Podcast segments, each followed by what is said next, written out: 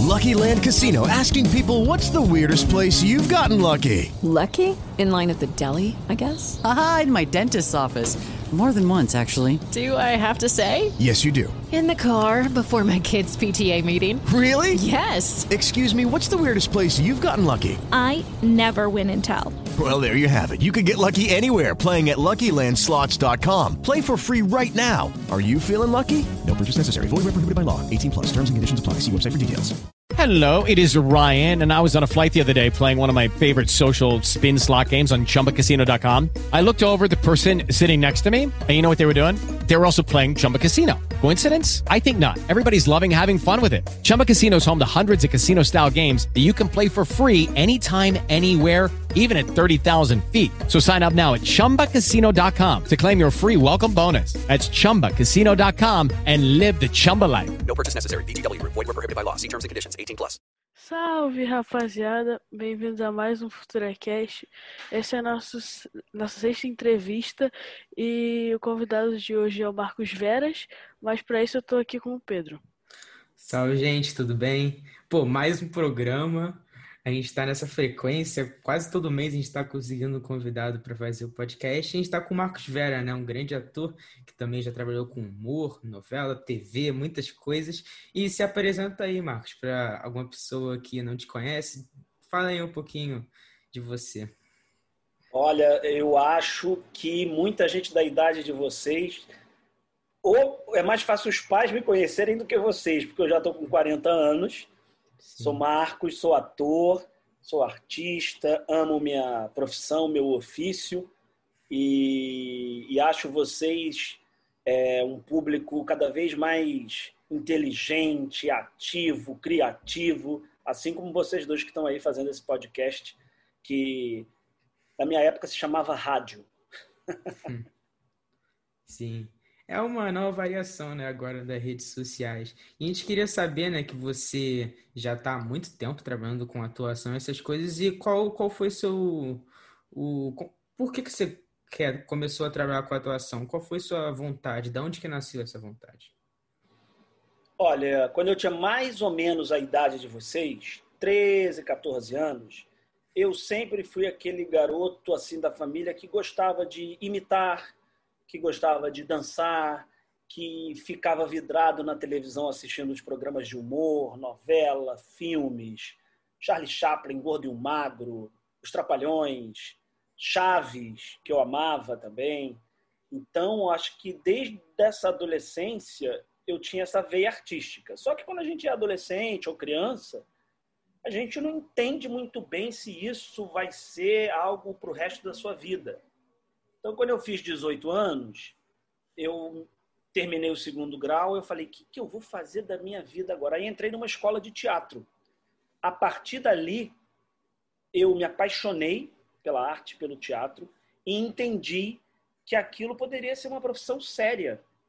Então, eu sempre quis trabalhar com comunicação. Eu não sabia exatamente se era com televisão, com jornalismo, com publicidade, eu não sabia exatamente. E o teatro me mostrou que eu queria ser ator, que eu queria ser artista. E aí, de 99, de 1999 para cá, graças a Deus, não parei mais. E é a minha vida, minha profissão, minha arte. É isso. E como é que foi assim o começo de um ator assim, né? Você foi, começou com a peça de teatro, já foi para o cinema? É, o começo de toda a profissão em sua grande maioria, é, é difícil. Né? Tem os seus obstáculos. Às vezes uns mais, outros menos. É... Mas sempre tem um obstáculo para o início. E acho que isso faz com que você também corra atrás. Eu acho que esses obstáculos te trazem disciplina, te trazem respeito à profissão, te trazem respeito aos outros também que estão caminhando ao seu lado, porque ninguém faz nada sozinho. Então, o início, eu lembro dos meus grandes parceiros, que eram os meus pais. O meu pai e a minha mãe foram dois grandes incentivadores. Meu pai nem era muito fã quando eu comecei a escolher essa profissão. Ele, ah, filho, escolheu uma profissão mais, mais certinha, mais estável e não instável, como é a profissão do ator, do artista no Brasil, principalmente. Mas ao mesmo tempo que ele me viu no palco a primeira vez, ele chorou. Ele falou que podia contar com ele para o que der e vier. Então, assim, os meus pais foram muito importantes no início, porque no início a gente está descobrindo um monte de coisa. A gente faz tudo, menos ganhar dinheiro para sobreviver. Porque é, eu comecei no teatro infantil. E teatro infantil, coisa que tem muito pouco hoje, mas quando eu comecei tinha bastante. Mas não dá dinheiro, teatro tem é, é, custa caro para a produção. Então, no início foi muito difícil.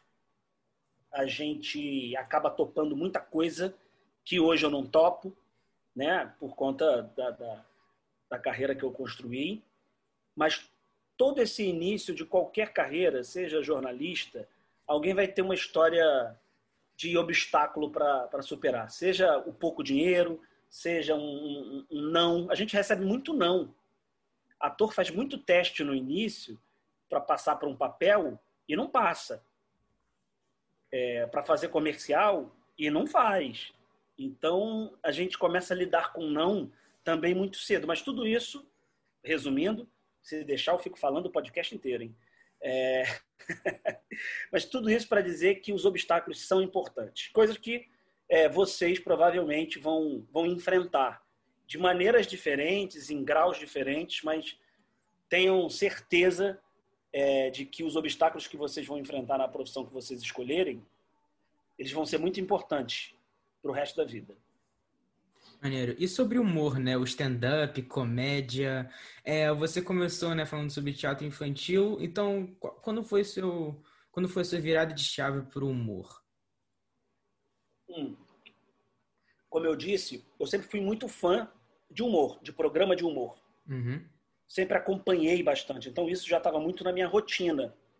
Eu adorava contar piada, eu adorava imitar os professores da escola, os amigos. É, eu tinha sempre um, um, uma piada pronta para falar na roda de amigos, é, para fazer alguém rir. Aquilo me fazia muito bem quando eu fazia alguém rir. É, e aí eu fui fazer, depois do teatro infantil, fui fazer rádio, que é o, o, o embrião, é o filhote é, do, do, podcast. Na verdade, o podcast é o filhote do, do rádio, né? mas o início de tudo é o rádio. Então, eu fiz rádio e ali no rádio eu comecei a fazer humor. E aí, a partir dali, um grande amigo meu, Maurício Manfrini, que é comediante, que é humorista, falou assim: Cara, faz um solo de humor aí você pessoal tá todo mundo fazendo stand-up. E eu me tremi de medo. Eu falei, cara, não vou ficar sozinho no palco, com o microfone na mão, só eu? Você é louco? Não vou fazer isso, pelo amor de Deus. Criei coragem, comecei a fazer. E aí, conforme quanto mais você faz, mais você aprende, mais você erra, para você mais acertar.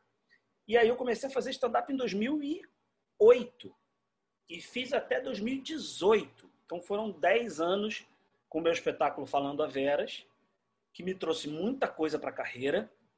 Ganhei dinheiro, ganhei reconhecimento, ganhei fã. É, então, o espetáculo que eu fazia tinha pessoas da idade de vocês e tinha gente de 80 anos. Então, tinha todos os públicos, assim. E eu sempre fiquei muito orgulhoso disso. Mas quando eu comecei a fazer humor foi através do rádio, que depois foi para o stand-up, que depois foi para a televisão e depois foi para o cinema, então foi um degrau a degrau. E tudo que é degrau a degrau, a gente acaba dando um pouco mais de valor também do que aquele bom imediato, que às vezes você não sabe o que está acontecendo e, e às vezes você não pode, você pode não dar valor. Ah, então você fala que você fez já várias coisas, né? Atuando, teatro, rádio, e você enxerga aí uma, uma diferença, assim, entre cada uma? Qual foi um obstáculo para você de mudar um para o outro? Por exemplo, o programa de humor no rádio e você no palco falando? Boa pergunta. São coisas bem diferentes porque o rádio, é, elas se complementam. O rádio, o stand-up, é, ambos têm velocidade. Né? Você está sozinho no palco, você não pode deixar buraco. No rádio, você também está sozinho, muitas vezes, sendo que no rádio você só tem a voz. Então, qualquer emoção que você queira passar, qualquer tentativa de riso, qualquer informação, qualquer piada, qualquer comentário, você tem que ser muito preciso e você tem que passar tudo pela voz.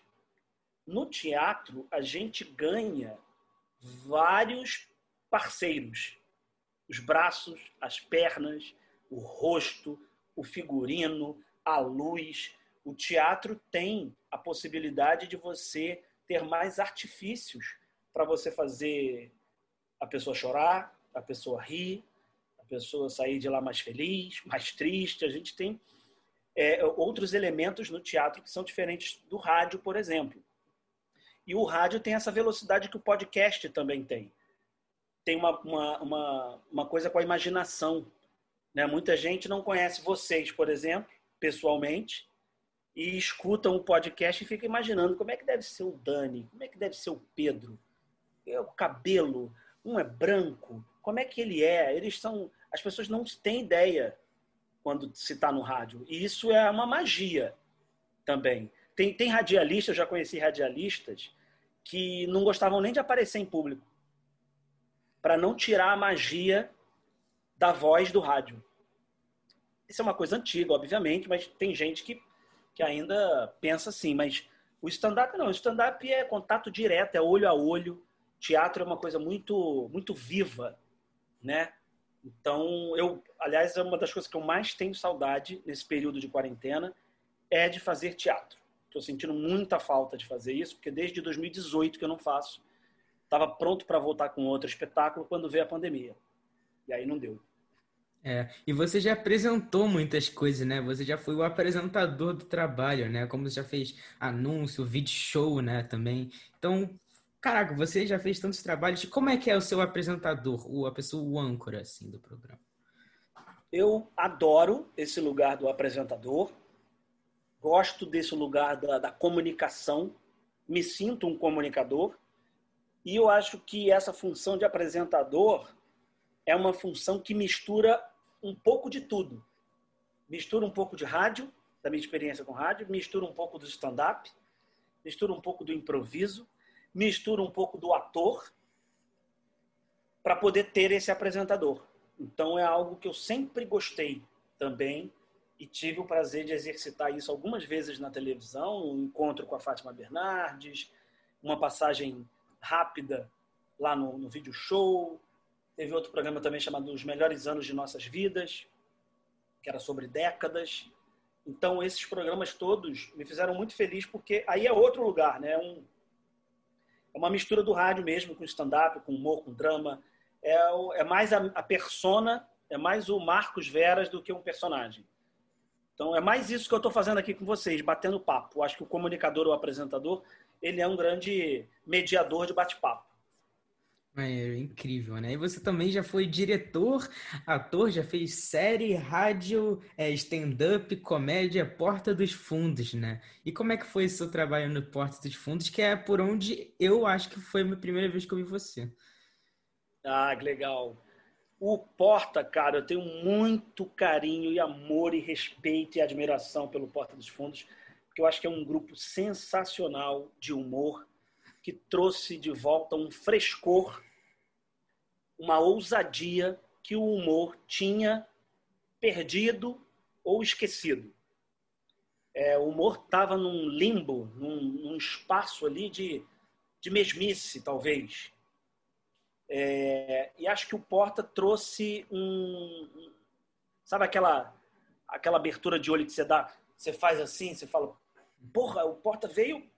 Caramba, olha o que esses caras estão fazendo. Então, acho que o Porta chamou a atenção pela ousadia que até então era muito muito tímida na televisão e a internet deu essa possibilidade de você fazer um humor mais mais direto, sem amarras, sem censura, sem medo de agradar ou desagradar, sem medo de citar marcas, pessoas, um humor muito inteligente. Eu fiz os dois primeiros anos, é, de 2012 a 2014 depois eu me afastei e fiz pequenas participações porque eu estava contratado, ainda sou contratado da TV Globo, então os contratos começaram a, a ter uma, não, não, não, era, não era compatível. E as agendas também não dava para ficar gravando porta, gravar novela, apresentar programa. Tinha que se virar nos 30. É, então eu tive que me afastar do porta, mas estou no grupo de WhatsApp até hoje. Hum. São meus amigos. É, a gente se frequenta, Porchat, João Vicente, Gregório, Kibe, enfim, Porto, Rafael Portugal. Então eu tenho muito respeito pelo Porta dos Fundos e, e é demais, né? Eles são engraçadíssimos, é, é muito bacana. Ah, então você acha que o, o, o trabalho no Porta dos Fundos, enfim, tirando essa coisa do conteúdo, foi um pouco parecido com é, fazer coisas para filme, assim? Sim, sim. Eu acho que o, o, o, Porta dos Fundos me abriu muita, sem querer fazer trocadilho, mas já fazendo, me abriu muita porta. O Porta dos Fundos me abriu muita porta, porque não só eu, mas como o elenco ali, é, começou a ser conhecido. É, o trabalho do Porta e dos atores do Porta dos Fundos começou a chamar a atenção. E aí eu comecei a fazer filme. Fui convidado para um, depois eu fui convidado para mais um, e para mais um, e para mais um. Já tenho 16 longas no, no currículo. É, amo fazer cinema. Também estou morrendo de saudade de fazer cinema. Mas o, o, o, ali entre 2012, que foi o início do Porta, até 2016, eu fiz bastante filme. Acho que eu fiz uns 10 filmes entre 2012 e 2016, assim, um atrás do outro. Drama, comédia, inclusive o Porta dos Fundos, que lançou o contrato vitalício, não sei se vocês viram. Claro. Tá aí nos streaming da vida, onde eu faço lá um, um fofoqueiro afetadíssimo. Sim, e você já trabalhou com rede social e TV, né? Que são duas coisas que a rede social está crescendo muito. E você acha que a, as redes sociais podem é, é, o ser esse, ser esse papel que a TV hoje em dia, você acha que as redes sociais têm futuro? Você acha que as redes sociais podem ser melhores do que a TV? Eu acho que a rede social hoje ela virou, uma, ela virou um veículo. Antes ela era uma, uma, uma plataforma de só de, de bater papo, de comentar, de postar uma foto bonita. Ela é ainda é assim. E ela é isso também. Mas hoje, se você quiser fazer um programa no IGTV, você faz. Se você quiser ter um programa de entrevistas, uma série de ficção no YouTube, você pega câmera em casa, celular, meninos criativos e meninas criativas como vocês, e filma e põe no ar. Então a rede social ganhou um status também de veículo. Claro que sem, não quero comparar com uma TV profissional que tem estrutura, como a TV Globo, por exemplo, como outras, né, como o streaming.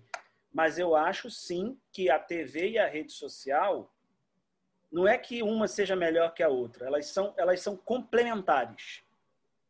Se você entrar no Twitter agora, 70% dos assuntos que estão falando é mais ou menos a programação da TV.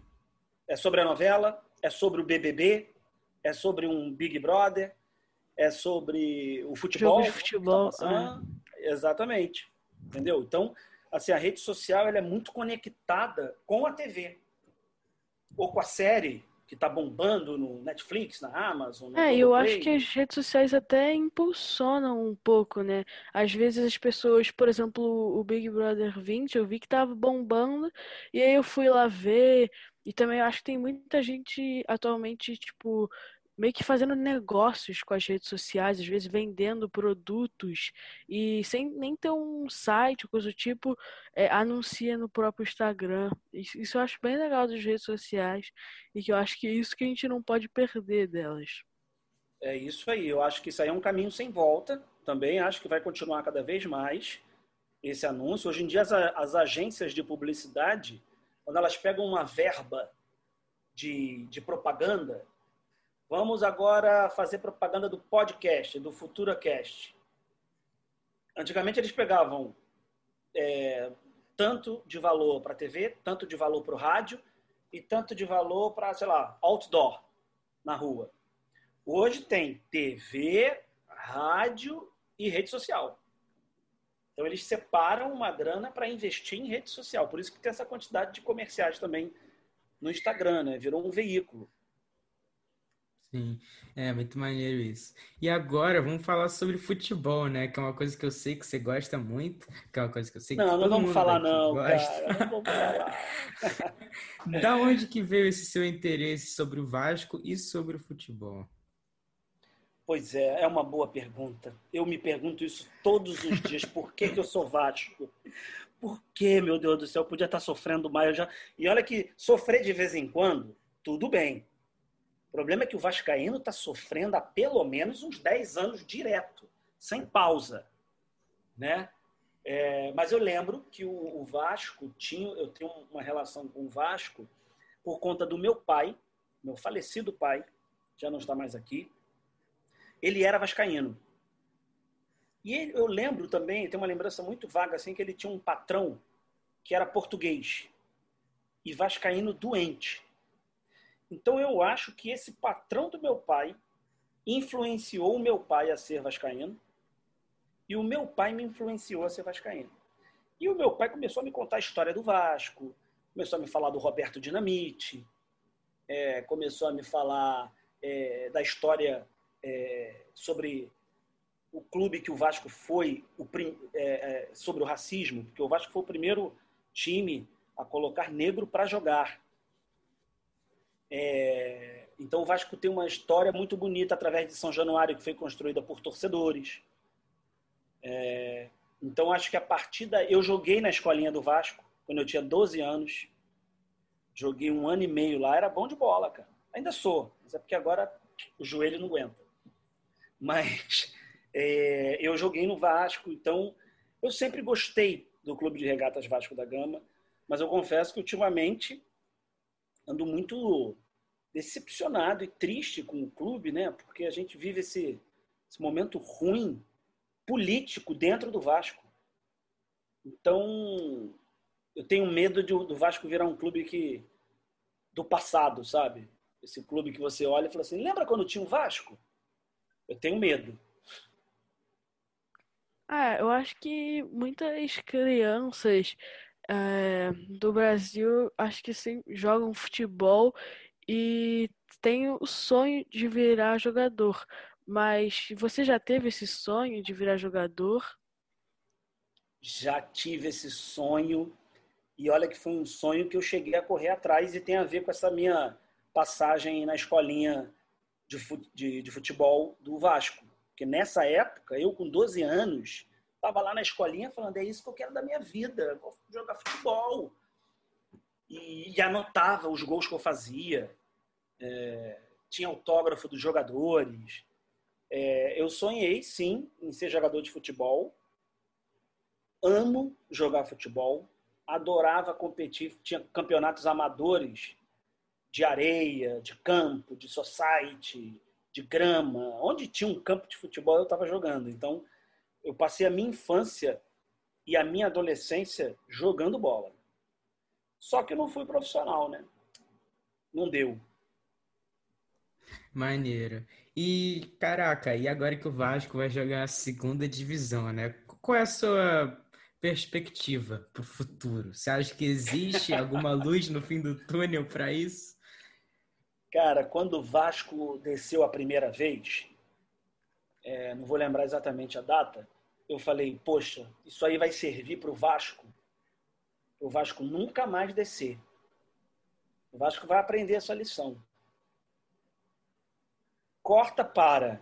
É a quarta vez que o Vasco está caindo. Ou seja, não, não parece que aprendeu. Então, a minha perspectiva, ela é muito a minha é, expectativa, melhor dizendo, a minha expectativa é muito pequena. Eu tenho dúvidas se o Vasco sobe ano que vem.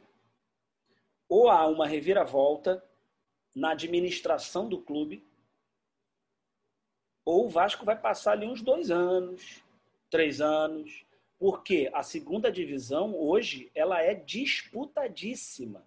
Tem clubes de de, de naipe grande, clube com história.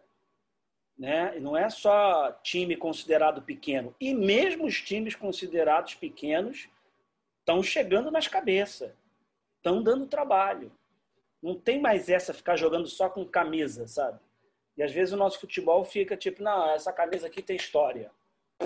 Não é a camisa só que funciona. Então, assim, quando você me faz essa pergunta, eu ainda tô, sou cauteloso.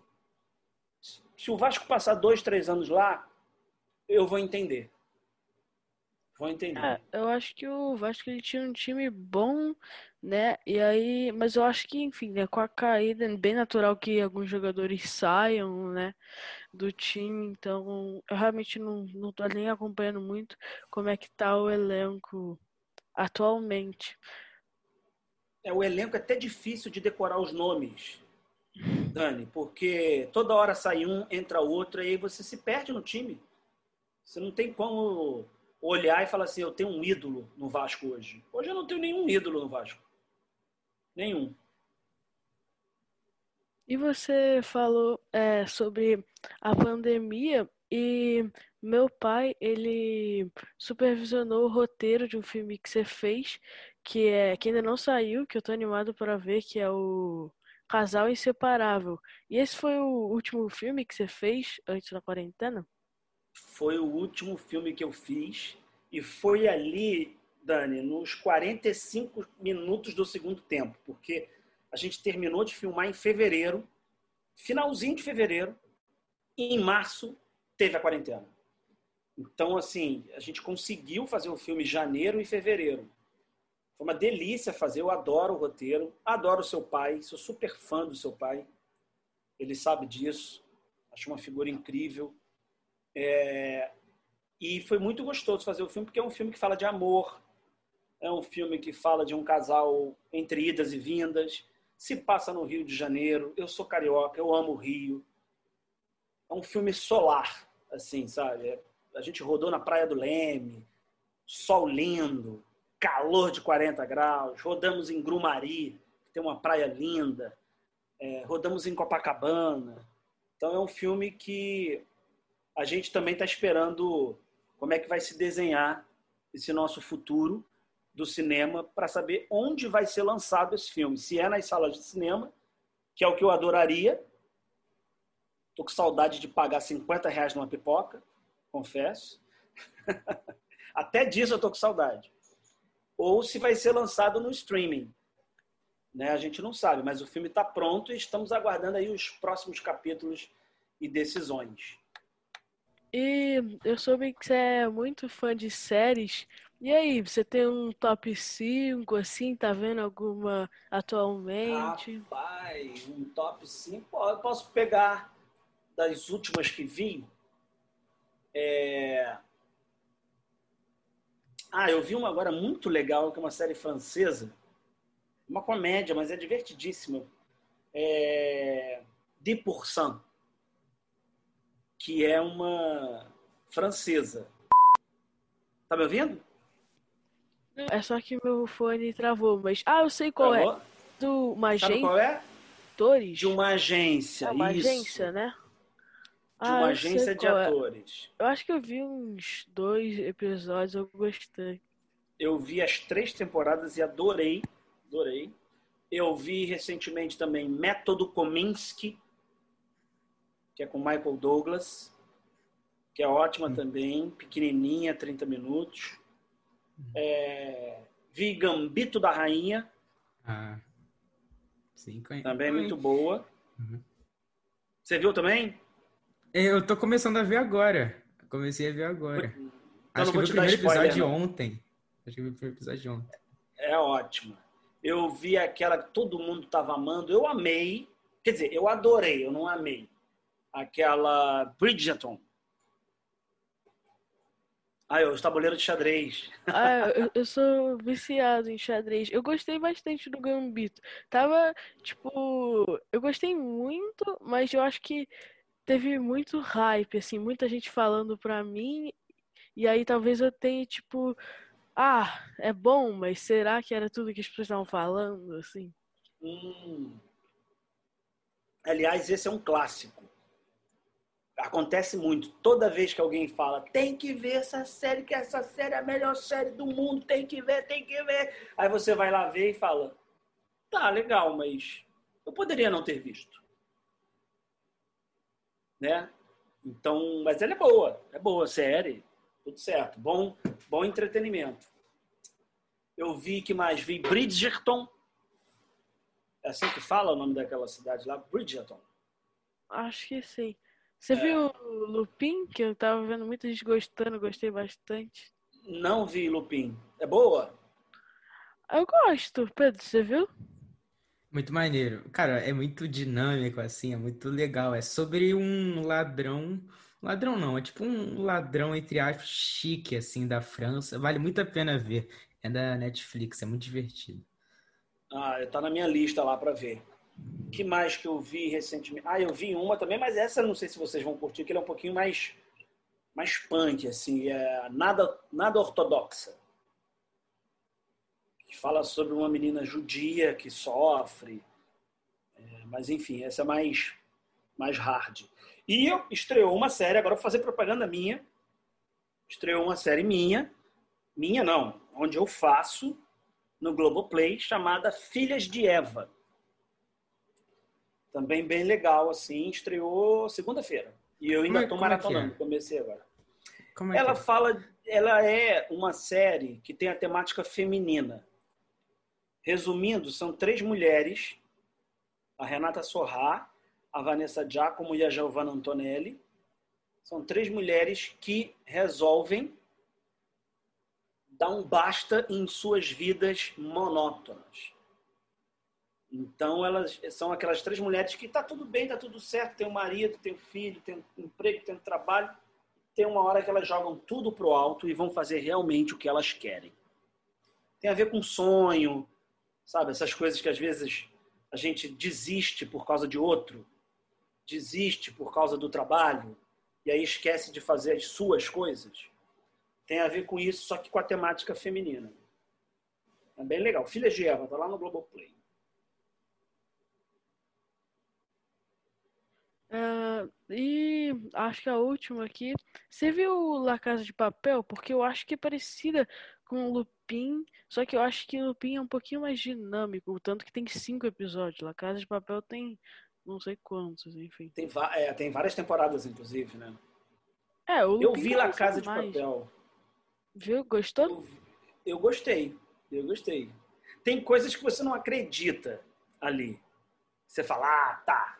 Ah, vá. Mas tudo bem. Tudo bem. Quando você vê uma série, você também tem que abrir o É. coração e falar assim, tudo é É. ficção, tá tudo O certo. Lupin tem um pouco da magia do cinema, né? Em algumas partes aí, mas eu acho que você vai entender. Ah, eu quero ver. Já vou botar na minha lista aqui o Lupin. Toda hora aparece para mim nas sugestões quando eu vou pesquisar. Aquele, aquele, aqueles 40 minutos que você fica escolhendo uma série. Quem nunca, né? Quando a gente vai escolher, a gente fica lá 40 minutos escolhendo e tal.